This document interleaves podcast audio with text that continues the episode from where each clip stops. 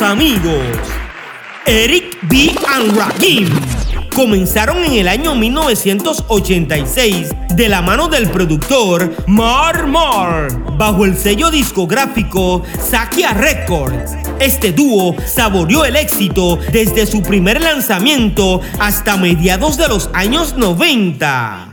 Eric B. is President, Paid in Full, Follow the Leader y Don't Sweat the Technique son los discos que forman parte de la historia de Eric B. and Rakim y del rap. Hoy continuamos con nuestro viaje por el mundo y nos detendremos en Uruguay, del barrio Aguada de Montevideo. Con nosotros, Bigger JV China.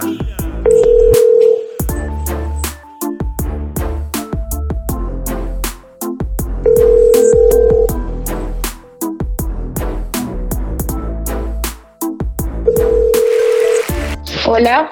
Saludos China, ¿cómo estás? Bien, ¿y tú cómo estás?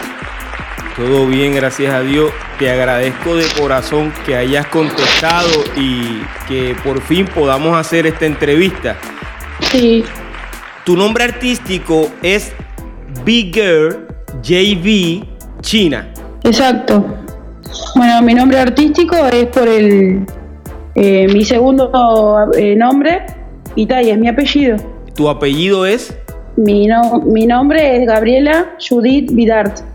JV, tiene que ver con Judith Vidar. Exacto. ¿De dónde viene China? China me dicen de la escuela, por los ojos. Tengo los ojos este achinaditos. Eh, pero eres natural de Uruguay. Sí, eh, soy eh, natural de Uruguay. eh, lo que pasa que tengo pómulos, pómulos salientes y, y facciones de indio por mis, mis abuelos.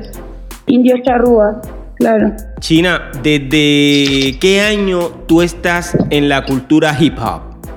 Eh, puntualmente la cultura hip hop 1986, el 2 de mayo de 1986. ¿Es ahí donde tú comienzas en la cultura? En la cultura hip hop sí, yo ya bailaba de antes otras danzas.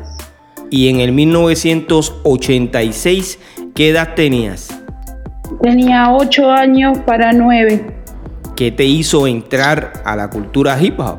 Eh, vi en- eh, fuimos un domingo a una plaza con mi familia a pasar el día o la tarde como hacíamos todos los domingos y vi un grupo de chiquilines que estaban entrenando en cartón.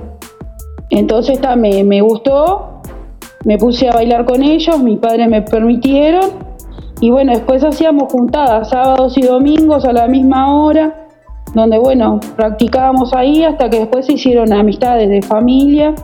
Mis padres conocieron a la mayoría de los padres de ellos y bueno, nos vinculábamos para poder juntarnos y demás.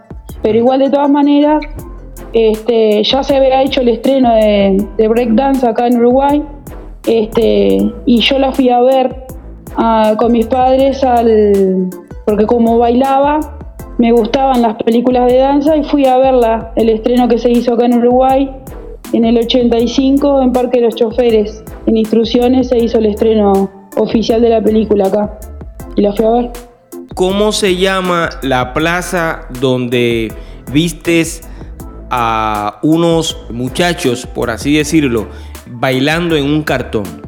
La plaza se llamaba en ese momento, eh, eh, eh, tenía un cartel en las paredes que decía Eleve, pero decía Eleve Equipamientos, era como una propaganda, pero queda en Agraciada y Ascenso en Uruguay, en las calles. Paso Molino, Graciada. El nombre de la plaza. Sí. Plaza San Martín se llama, queda en Agraciada y Asensio. ¿Y conoces cómo se llamaba antes? Sí, le, le llamaban por un cartel que había una, una casa de muebles del barrio y tenía todo en los muros, decía Eleve Equipamientos. Entonces todo el mundo le conocía por la Plaza Eleve. En el 1986 tú haces contacto con la cultura hip hop. ¿En qué momento viste uno de tus compañeros de baile cantando rap? No, eh, MC vinimos a verlo sobre el 89. Entre el 1986 y el 1989 en Uruguay solamente se bailaba breakdance. Solamente se bailaba breakdance y tal, se hacía películas, así bueno, y grafiteamos algo, este, pero tampoco te permitían por la dictadura. ¿Qué no te permitían hacer? Prácticamente nada, porque era una época donde eh, ya de por sí la gente grande tenía problemas, imagínate los menores saliendo a la calle. Este, tenías que dar explicaciones para todo, andar con el documento de identidad, muchos problemas que, que vivían los grandes, que para nosotros que éramos menores era más complicado todavía. Entonces no te permitían prácticamente nada. O sea que ustedes tenían que esconderse para poder disfrutar del baile. Sí, tal cual. Me dices que grafiteaban, bailaban, los MCs comenzaron de 1989 en adelante y los DJs, ¿en qué momento los vistes? No, DJ ya había en la época. DJ ya había porque se hacían bailes en la calle como a modo de protesta, este, se hacían espectáculos al aire libre este, y ya habían DJs en la época, incluso habían DJs de la, de la emisora de Plata FM, que eran los, referentes acá, lo que fue la radio que trajo la música prácticamente toda y que, y que se animaba a difundir música que no fuera de Río de la Plata, que sea en inglés, ¿no? Entonces, como que era una, una radio bastante desafiante de lo que era la dictadura. Entonces, como que eh, ya habían DJs que se mostraban y tenían programas en vivo, ahora casi todos son grabados, pero antes eran todos en vivo, mezclaban en vivo, o sea, ya habían DJs en la época. Los MCs comienzan en el 1989.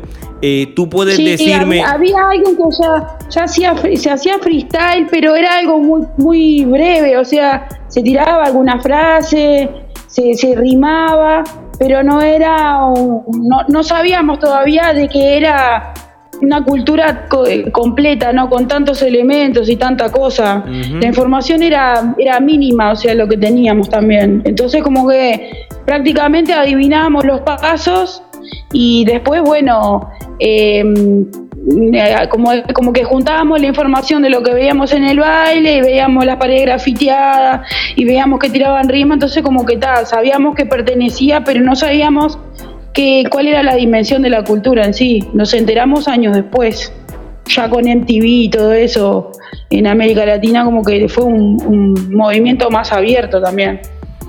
Ese grupo de personas que se reunía a bailar en un cartón, lograron formar un grupo de baile? En realidad éramos todos de diferentes barrios y todos de diferentes clases sociales. O sea, había gente que, em, eh, hacía delincuencia, había gente que, estudiaba, había gente que, que, ya trabajaba y que no estudiaba, y todos teníamos edades diferentes, este, pero nos unía lo mismo, ¿no? Pero éramos todos de distintos barrios. Los grupos empezaron a formar como batallas sobre el 88, 89, cuando se empezaron a, buscar más informaciones, empezaron a llegar más películas, como te digo, entonces ahí veíamos que habían grupos ya más, más o menos formados. Este, yo hasta ese momento bailaba eh, vestida de mujer porque bailaba y entrenaba con, con, varios varones en la calle, pero cuando tuve que ir a batallar a un boliche, este, fue ahí cuando bailé y no me dejaron bailar en una ronda masculina. Y bueno, ahí tuve que cortarme el cabello y disfrazarme de varón, seis meses. Y ahí me llamaban el chino. Entonces ahí pude bailar dentro de la ronda, porque antes las mujeres no bailaban en ronda, bailaban este, fuera y bailaban vestida de la época, como se bailaba, con shortcitos, con top, con botas, este, se bailaba tipo pasos de Technotronic, todo eso.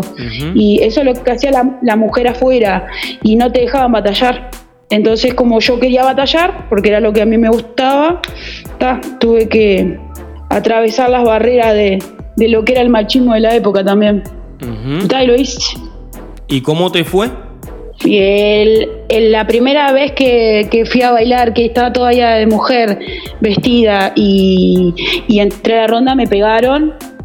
Y al sábado siguiente que volví disfrazada de varón, que iba del brazo de mi hermana, que pensaban que mi hermana era mi novia, este, yo era el chino, fui, me puse gorras, una gorra para atrás y una para adelante, pañuelos en las rodillas, este, estilo Yacimel, que era el boom del momento en los 90 acá, este, ahí como que tuve un respeto y tal, y no sabían de dónde era tampoco. Todo el mundo quería saber de dónde era el chino, dónde, de qué barrio, de qué grupo, o sea, porque me querían para sus grupos, obvio. Ahí conocí formalmente a varios de los, de los que hoy este, siguieron años en la cultura y bueno, después dejaron y qué tal, después empezamos a formarnos más como grupos, este, pero ya éramos como una hermandad más abierta, ¿no? No era solamente aquellos gurises que bailaban en cartón, sino que ya era un boliche formado, donde ya iban, batallaban, donde se veían las caras, donde había una rivalidad entre barrios, era bastante complicada la cosa antes. Acabas de mencionar que estuviste seis meses vestida de niño para poder batallar. ¿Lograste pertenecer a algún grupo? En ese momento no, solamente iba, batallaba y, y, y le ganaba a muchos. Que cuando se enteraron que era una mujer, era una humillación. Era como una denigración que una mujer les hubiese ganado. Para otros fue un orgullo que, que, que una mujer les ganara. Y bueno, y ahí sí pertenecía al grupo convertiste la cultura hip hop en parte de tu vida. Sí, exacto. Y cambié la vida de varias porque a partir de ese movimiento que yo hice o de atreverme o ser atrevida, empezaron más mujeres a bailar, no solamente en las rondas, sino que ya eran, habían novias de otros de los chiquilines que estaban ahí parados, que ya no eran un adorno, eran la novia de, sino que ya bailábamos. No nos llamábamos Bigirs en esa época. Éramos todos b-boying. O sea, todos éramos b-boying. Ese era el término acá. Tú rompiste esa barrera. Sí. Te felicito por eso de todo corazón. Al pasar de los años, ¿continuaste formando parte de algún grupo de baile? ¿Lograste bailar con algún rapero? Sí, sí, nosotros armamos ya ahí, después de eso, bailé en Cerrito de la Victoria primero. Era un grupo que bastante organizadito. Este, todavía no, no tuvieron nombre durante mucho tiempo, después empezaron a abrir para otros lados. Este, yo después me junté con la gente que más me llevaba, que era la gente de Tres Ombúes y Nuevo París, que son los barrios más, más comunes donde yo me he juntado. Y, y, y ahí estuve con el grupo, entrenaba con el grupo Bistrit Uruguay. Después eh, en el 91 armamos Alfa de Night, que fue el primer grupo formalizado acá, uno de los primeros grupos, porque hubieron varios más. Este, y ta, después en el 93 armé el primer grupo de mujeres que fue Lady Crew, que se componía con... Cuando dices que armaste el primer grupo de mujeres, ¿tú eras la dueña del grupo? Era la fundadora, pero todas dábamos idea. Es más, yo empecé en esa época, yo ya tenía un programa de radio comunitaria acá y era DJ y pinchaba y, y hacía, pasaba música en los programas de radio. Mi primer programa de radio se llamaba Lady en Red donde ya el, grupo fue, o sea, las tres chicas formábamos parte de ese grupo y, y ahí se eh, formamos formalmente el grupo Ladies Crew, que funcionó hasta el 96, casi el 97, y, y se componía con mi hermana Jessica y Malena Robs, que, que actualmente es fotógrafa ella, ¿no? Créeme que estoy sorprendido con lo que me estás diciendo. Y te repito, te felicito por eso. has dado un paso al frente y como bien dije hace unos momentos, rompiste barreras. Vamos a hablar de los MCs. ¿En qué momento exactamente eh, comenzaste a ver algún rapero dentro de la cultura? Bueno, eh, yo vi a un MC por primera vez, o sea, había unos cuantos que, como te digo, tiraban freestyle en esa época, que para nosotros eran raperos, eran rapeaban. Este, que también le decíamos rap a los pasos que eran arriba, ¿no? Eh, o sea, como que el, rap era eh, prácticamente el que cantaba y el que bailaba arriba. Este, y tal, más o menos fue sobre el año 92, 93. Estábamos en un boliche en Memphis, ahí conocí a varios que, ya traían esa, como ese modismo de, tirar estilo. Y ahí conocí a Nan por primera vez. Nan es de la banda BDS en esa época. Nan, N-A-N. Sí, exacto. Ahí lo vi por el año 93. Lo vi en Memphis, más o menos. Sí, fue el año entre el 92 y el 93. Pero ese fue el primer rapero de Uruguay. Ese fue, fue uno de los que yo vi, por lo menos que tiraba freestyle. Eh, después habían varios que, que, no pertenecían a nada ni tenían tampoco un grupo organizado como para hacer una banda, pero habían otros, incluso de gente que bailaba, que tiraba rimas.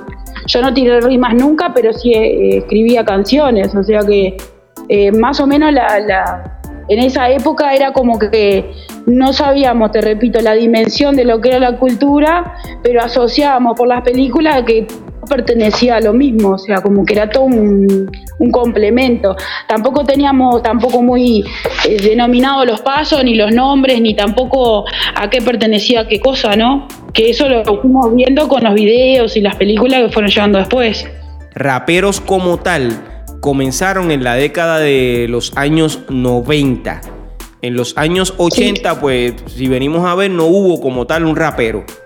No, rapero, rapero no. O sea, eh, eran, éramos todos bailarines, ¿no? Prácticamente.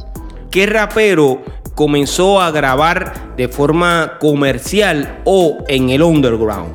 No, underground estaba la, banda BDS, Fan You Stupid, Contra las Cuerdas, Lado Sur, que también es una banda under. Hubieron un montón de bandas que, que, que algunas se hicieron comerciales y otras como que, no quisieron asociarse por un tema de, cultura, ¿no? Porque mm, en su momento había como una división. Estaba la gente que se quería como pegar o cobrar o buscar un, lucro, por decirlo así, y había gente que, que, que le gustaba eh, enseñar o, o brindarse a la cultura porque la había aprendido de la calle, ¿no? Entonces estaba como que habían dos bandos diferentes. De todas maneras, en esa época, cuando empezaron a hacerse los toques y los eventos, este, trataban de mostrarse, porque era algo que te llamaban porque no había muchos grupos tampoco, como para decir, yo qué sé, no, que venga uno y el otro no, venían todos y bueno, después cada uno fue buscando su, objetivo, ¿no? Su dinero o la cabeza con la que iba en esa época también, porque había gente que, como te digo, le gustaba el dinero para, hacerse famoso y había gente que lo hacía por, por, el amor solamente a lo que era la cultura, a pesar de que no había tampoco demasiada información, ¿no? ¿Podemos identificar al primero que grabó profesionalmente? Eso no te lo podría decir yo. ¿No? Porque, porque mm, te explico, cuando nosotros nos dedicamos prácticamente a bailar, o sea, bailábamos al son de, la música de los demás, este, pero no te puedo decir porque eso ya se lo puedo dejar a algún MC o, algún DJ de la época que pueda confirmarte eso. Eh, porque eso no me pertenece, a, no, no era mi elemento tampoco, no puedo decirte eso. Mira, hubo gente que empezó en la cultura eh, y en esa época, como había un montón de racia, había mucha gente que pasó mucha hambre, mucha gurizada que salía a robar para poder comer, eh, hubo gente que cayó presa, hubo gente que, em, bueno, se dedicó a la droga o a, la venta de droga, hubo gente que perdió la vida eh, a manos de, bueno, de la policía y hubo gente que perdió la vida por, por la droga, este, o por ajustes de cuenta, por droga también, o por robo. Hubo gente que rehizo su vida, o sea, se llenó de hijos y se casó, y bueno, y dejó. O sea, pasaron muchas cosas. Y hubo gente que obviamente que dejó y después de 20 años ha vuelto que me parece fantástico que aparezcan, viste, eh, después de tantos años y que, que aún siga vivo las ganas de hacer cosas, ¿no? Eso, me parece bárbaro. La radio de Uruguay apoyó el movimiento de la cultura hip hop. Eh, yo te voy a decir dos cosas ahí. Hubieron dos emisoras que se encargaron de, difundir la música y de apoyar lo que era eh, la música en inglés porque acá eh, antes había como eso de, eh, bueno, la música en inglés era cosa del diablo, traía malas influencias, entonces se escuchaba rock nacional o del Río de la Plata, folclore o cumbia. Y cuando empezaron la música en inglés, que bueno, empezaron a difundirse en las radios, fue emisora del Plata, este, después apareció Radio X, que era como una radio under, que, después se formalizó, que era XFM, este, y, y después este, eh, las radios comunitarias que siempre estuvieron apoyando. En eso sí puedo dar crédito porque el primer programa femenino lo tuve yo, después participé en un montón de radios comunitarias, o sea, estuve en la Cotorra FM, en El Puente, en El Tejano, estuve en, en la Funza, en la radio Funza muchos años, o sea, y siempre con el movimiento hip hop y música también, por ejemplo, metal, hardcore, todo lo que fuera vinculado al hip hop también. Y, y siempre ayudando, ¿no? Porque la idea era de la radio comunitaria, era, no, como no cobras, o sea, no cobras por sponsor ni nada, lo que hacíamos era juntar alimentos, en esa época como había mucha crisis se hacían comedores públicos, entonces se juntaban alimentos para la gente, se servían los comedores comida a la tarde o una merienda y ta, a cambio nosotros teníamos nuestro programa de radio, eso es lo que hacíamos. En Uruguay no existe un rap en español grabado en vinilo. No. ¿No? Acá me lo confirma. Yo, yo estoy con el, yo estoy acá al lado mío con el primer DJ de, bandas de Uruguay. Wow. Y él, me está confirmando acá de que no, de que no existe. Eh, ¿Cuál es el nombre? Cassette, sí. Cassette, sí. Eh, ¿Cuál es el nombre de ese DJ? DJ FF. DJ FF. Oye, en algún momento dado me gustaría poder conversar contigo también eh, relacionado a esta historia de, de Uruguay. China, en esa época de, los años 80 y 90, ¿lograste presentarte en televisión? Sí, nosotros estuvimos, eh, bueno, yo ya estaba vinculada desde que tengo cuatro años al SODRE, que viene a ser el Teatro Nacional acá Uruguay. Yo hacía ballet clásico hasta que después entré a la cultura hip hop.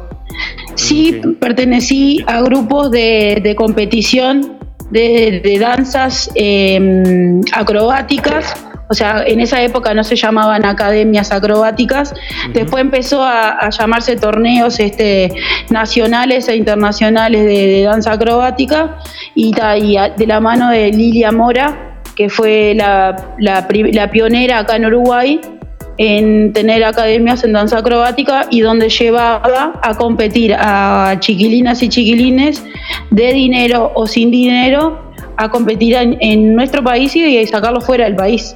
Ok, o sea que tuviste la oportunidad de salir de Uruguay a bailar hip hop.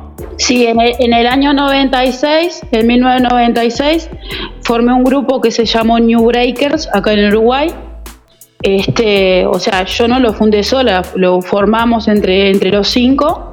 este, y mm, en el 97 hicimos un selectivo acá, competimos, quedamos como seleccionados dentro de los mejores y fuimos a competir a Buenos Aires por primera vez, era la primera vez que Uruguay salía del país, a, a fusionar el estilo de las danzas callejeras con la acrobacia y a hacer coreografías.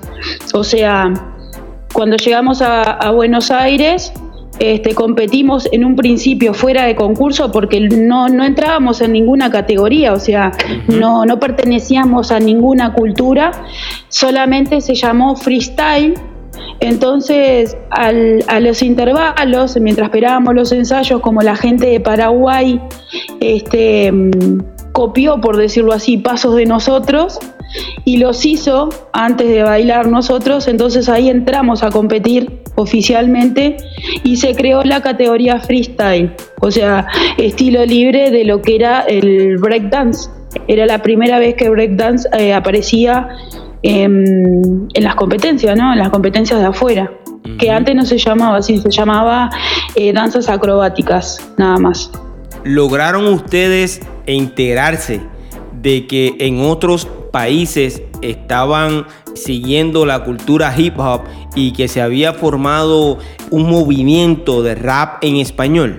Cuando nosotros ya competimos en ese evento puntualmente que salimos, nosotros ya teníamos idea y noción, pues ya teníamos, ya te digo, del 94 en adelante ya teníamos material, había muchos videos de los 90 que se veían en los bailes, se proyectaban en las pantallas de los bailes, ya veíamos cómo se vestían la ropa, eh, los estilos de ropa, cómo funcionaban eh, el tecno con, con el rap y ya nos, nos gustaba. Ya había mucho, se bailaba mucho con Sandy Papo, con, yo qué sé, mm, por decirte, bandas ¿no? de América Latina, ¿no? De, Ujú. eh, eh, Yacimel, no sé, digo, ya se, a veces se veían.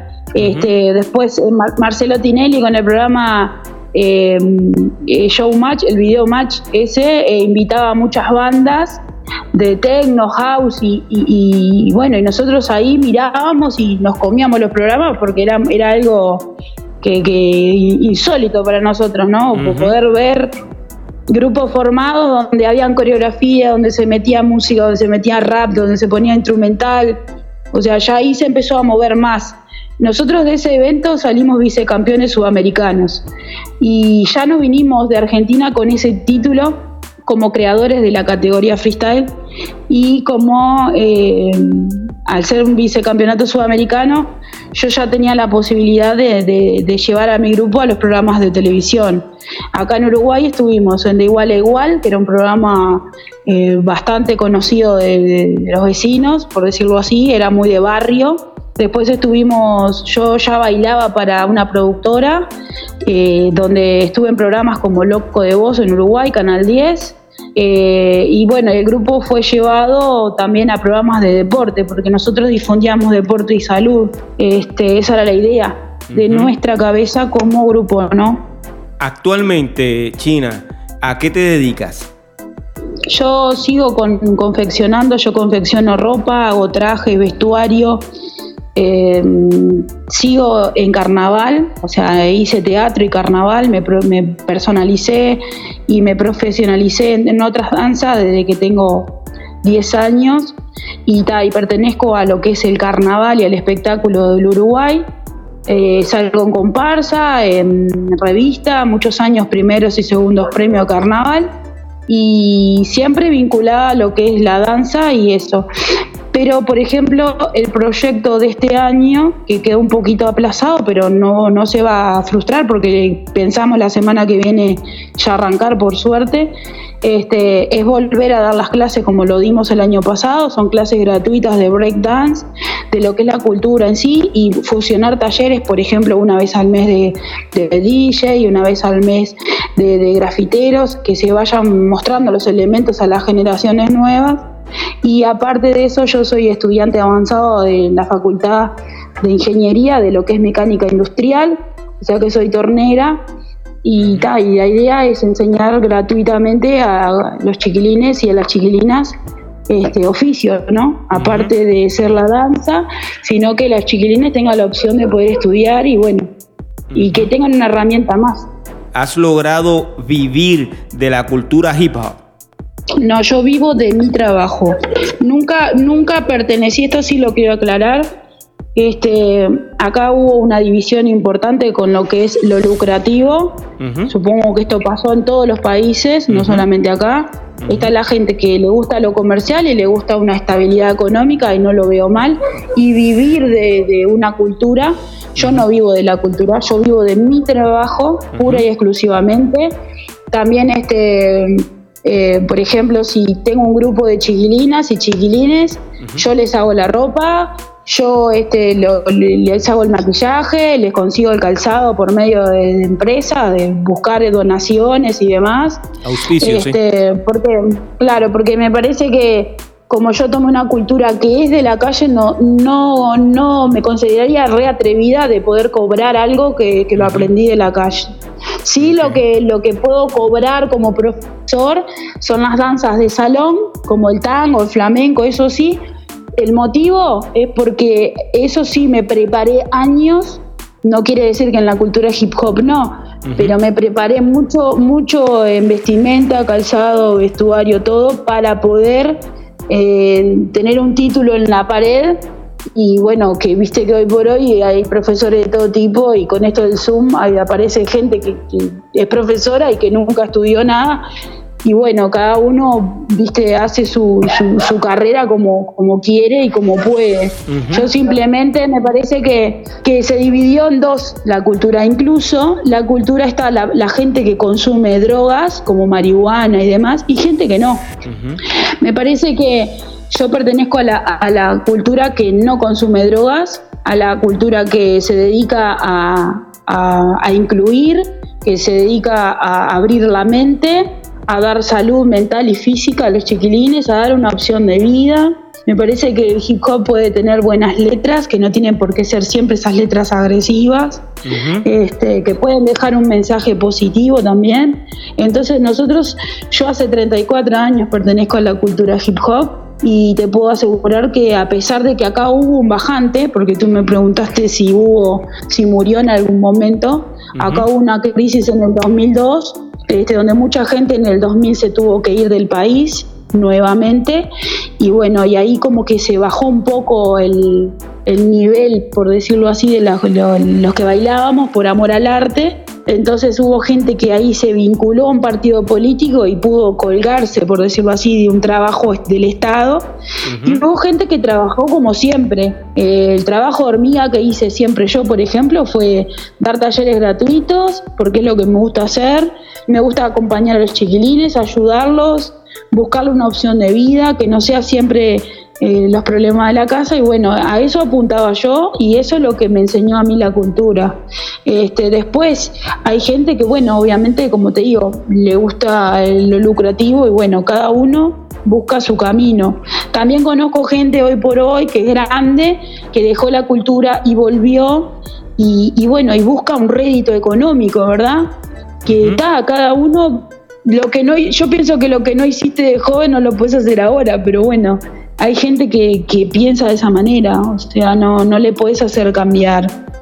En algún momento dado de esta entrevista mencionaste que habías eh, escrito algunas canciones.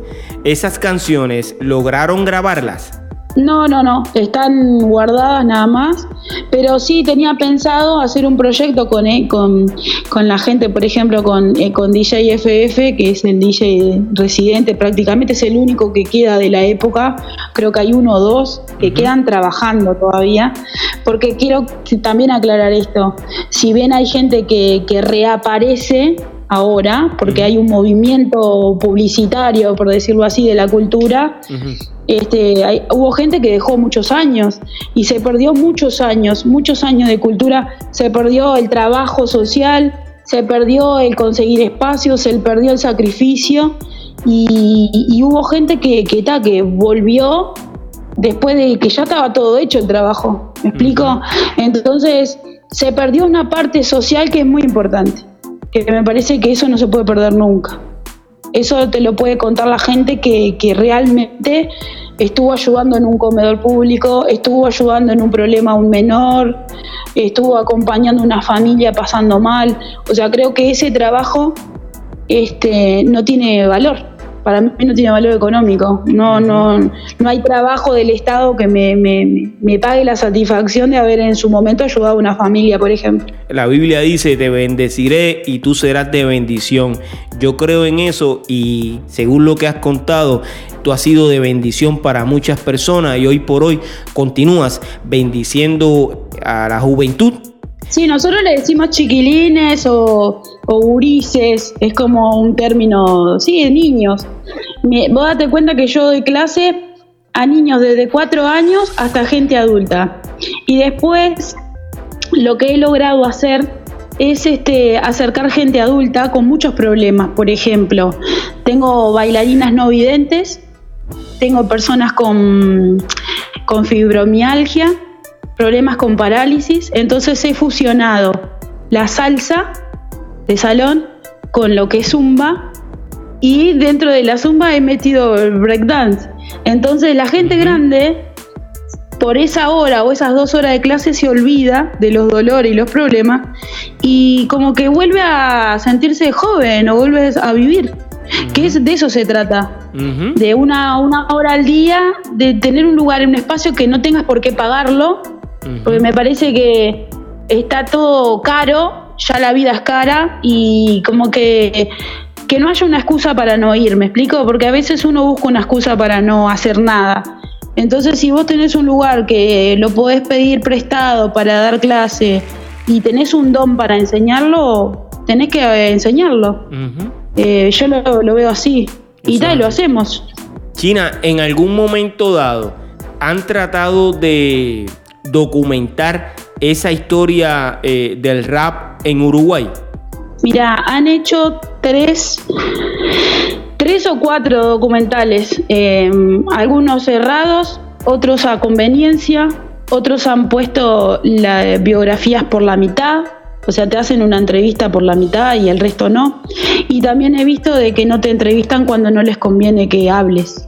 Eso también. Entonces, me parece que eh, está bueno que cuando vos preguntás, preguntás en todas las caras, porque me parece que cada uno tiene su, su, su forma de ver la vida, primero, después tiene su, su vivencia de la época, que es otra historia aparte, y tiene la parte formada como persona y la parte objetiva de esto. Entonces está bueno que vos, a la hora de armar un documental, tengas todas las caras, todas las caras, porque no solamente los que figuramos o los que no figuramos dentro de lo comercial o lo under, sino los que estuvieron así sea un día, porque todos pertenecen a, la misma cultura. Así, sea un día, esa persona eh, hizo algo o ayudó a alguien o alguien lo vio y, hizo que, eso que lo vio, esa otra persona se motive para poder bailar o hacer algo, o buscar por lo menos información. Entonces me parece que todo tiene valor. Eso es así. No solamente lo comercial. Estoy contigo en eso, de todo corazón. China, ¿dónde te pueden conseguir? Mira, yo, yo todavía no me hice un blog personal ni nada de eso porque no soy muy amiga de las redes sociales. Pero sí, cuando, eh, por ejemplo, estoy en Facebook, China Olivera, y este está el celular mío ahí a disposición. y, voy a. Eh, tengo un Instagram también, que es JB, este, eh, también está publicado. Y, y la idea es ahí mismo yo informo los talleres que se van dando, los lugares donde nos van ofreciendo, porque te explico, en Uruguay como eh, tenés dos opciones, o sos de un partido político o no sos de nadie. Cuando no sos de, nadie tenés que mm, gestionarte, o sea, hacer autogestión, buscar lugares, espacios y demás como yo no pertenezco a ningún partido político y estoy bien con todos, o sea, no me llevo ni bien ni mal con nadie, yo hago solamente lo mío, entonces este, tengo los comunales a mi disposición.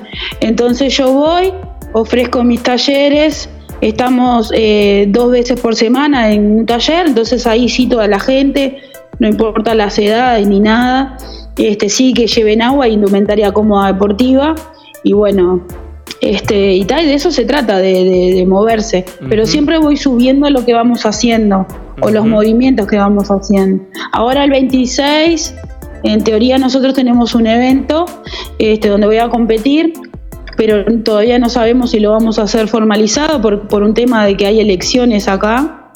Este, ahora el 26 de esta semana que viene, y hay veda política, entonces vamos a ver si lo vamos a hacer o lo aplazamos una semana más.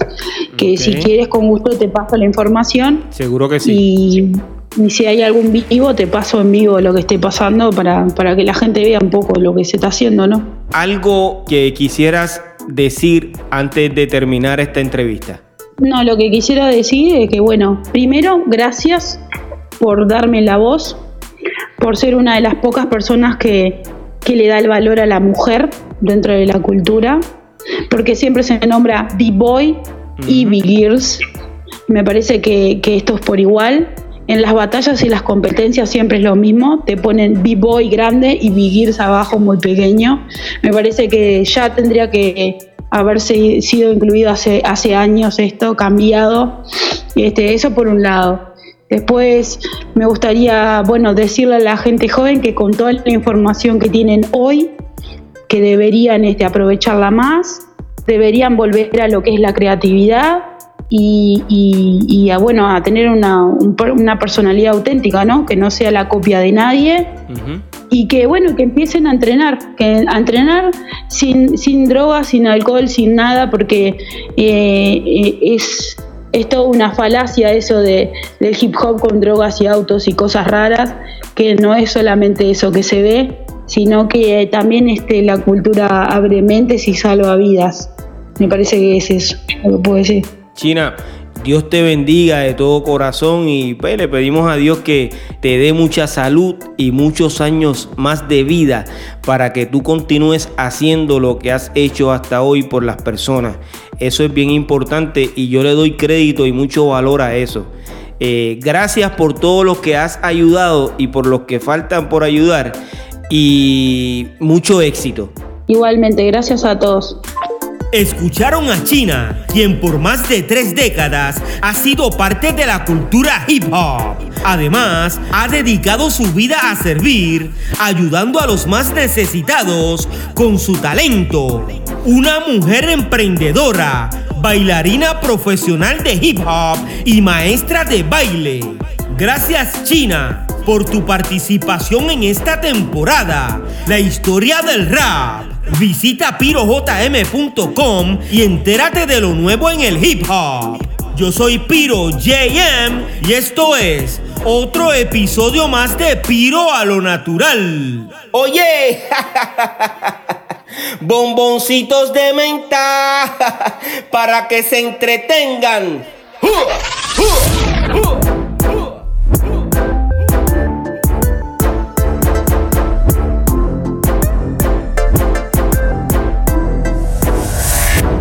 soy como soy y entiendo cada palabra suya y me doy cuenta de su necedad cada vez que murmura soy como soy. Y lo digo sin complejo que por mis ganas reflejo. Que me he puesto un poco viejo pero soy rapero